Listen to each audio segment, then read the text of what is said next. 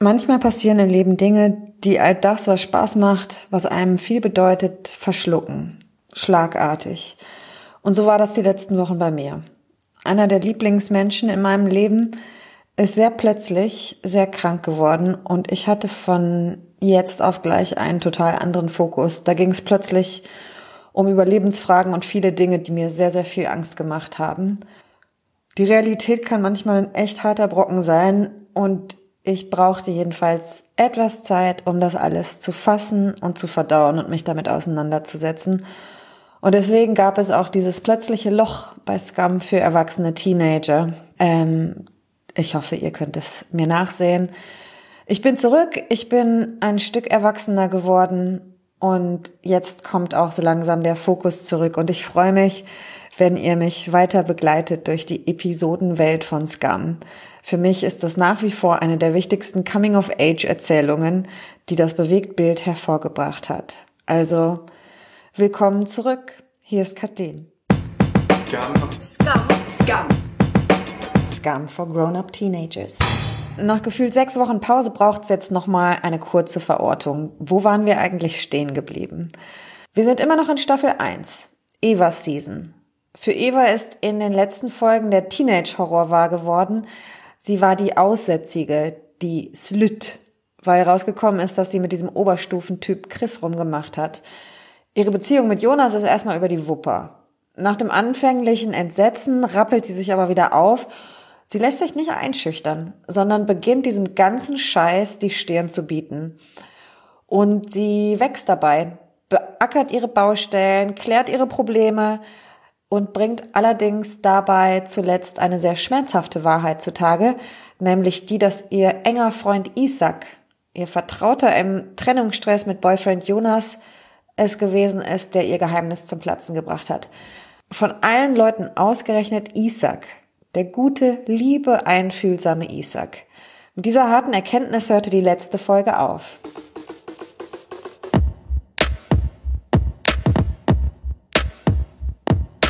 Heute gucken wir Episode 10 nach. Original wurde sie am 4. Dezember 2015 gesendet. Diese Folge handelt eigentlich von nichts anderem als von Freundschaft. Okay, beim Beginn der Folge könnte man annehmen, dass Eva weiterhin auf einem Klärungstrip ist, so Rambo-Style.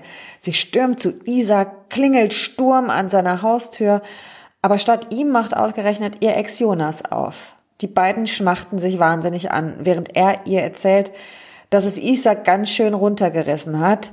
Seine Eltern haben sich nämlich getrennt. Die totale Bombe. Komm doch rein, es tut ihm bestimmt gut, dich zu sehen, schlägt Jonas vor. Aber Eva lehnt ab. Er hat ja dich. Sie lächeln. Das mit der Aussprache lässt sie erstmal sein. Am nächsten Schultag laufen die beiden im Treppenhaus tatsächlich ineinander. So eine typische amerikanische Highschool-Filmszene. Die Bücher fallen zu Boden, verschmitztes Lächeln, ein schüchternes Umeinander herumgeeiere. Nur kommt in dem Moment dieser Typ vorbei, wegen dem ihre ganze Beziehung aus den Fugen geraten ist. Dieser bescheuerte Penetrator Chris, der böse Geist ihrer Beziehung. Dann grinst er auch noch so übertrieben dämlich und sagt im Vorbeigehen, awkward. Und Jonas tilt aus, greift ihn sich. Kurze Testosteronausschüttung auf beiden Seiten, aber dann ist das Gerangel auch schon wieder vorbei. Eva zieht ihren Jonas ab und der Schönling William seinen Kumpel Chris. Lustigerweise scheint ausgerechnet eben die Freundschaft zu Eva zu suchen. Ihr erinnert euch die Ex von diesem Chris. An der Snackbar in der Pause lädt sie Eva zu ihrer Party am Wochenende ein.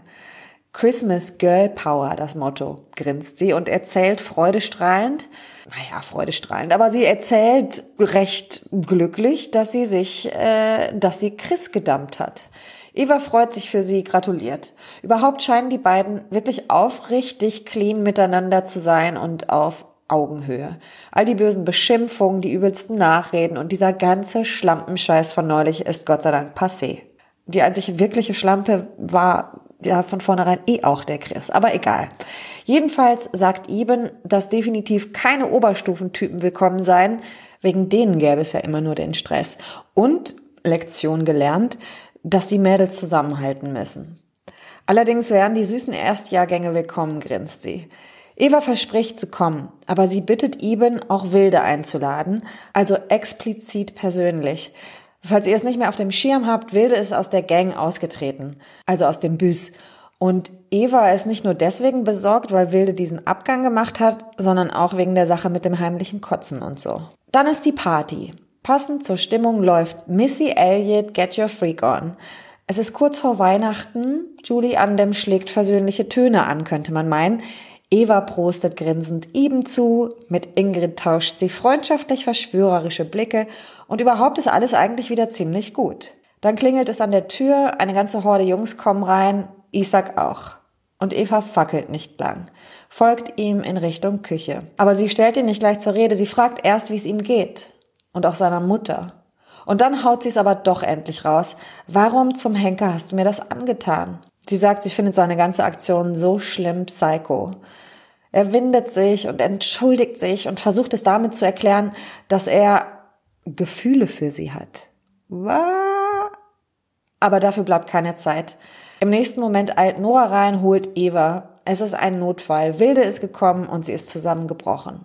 Und dann sieht man die fünf Mädels wieder zusammen. Sie laufen die Straße runter, wie damals, als sie im Sommer auf diese Party gingen hält die Kamera auf die fünf. Nur diesmal läuft Weihnachtsmusik. Sana trägt Wilde auf den Armen. Wie ein Engel sieht sie aus, allerdings ein sehr bewusstloser Engel.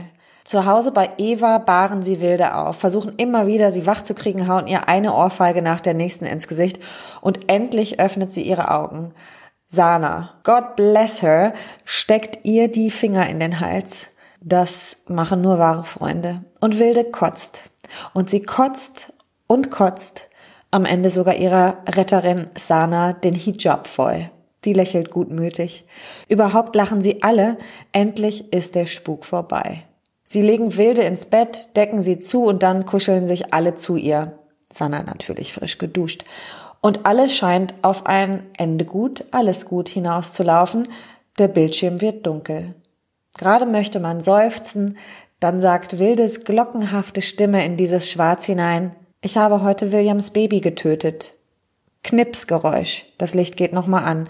Die vier Freundinnen mit fassungslosen Blicken. Dann ein instrumentales Outro aus dieser zehnten Episode von Scum. Billie Jean von Michael Jackson. Ach, Scum. Bis nächste Woche. Scum. Scum. Scum. Scum for grown-up teenagers.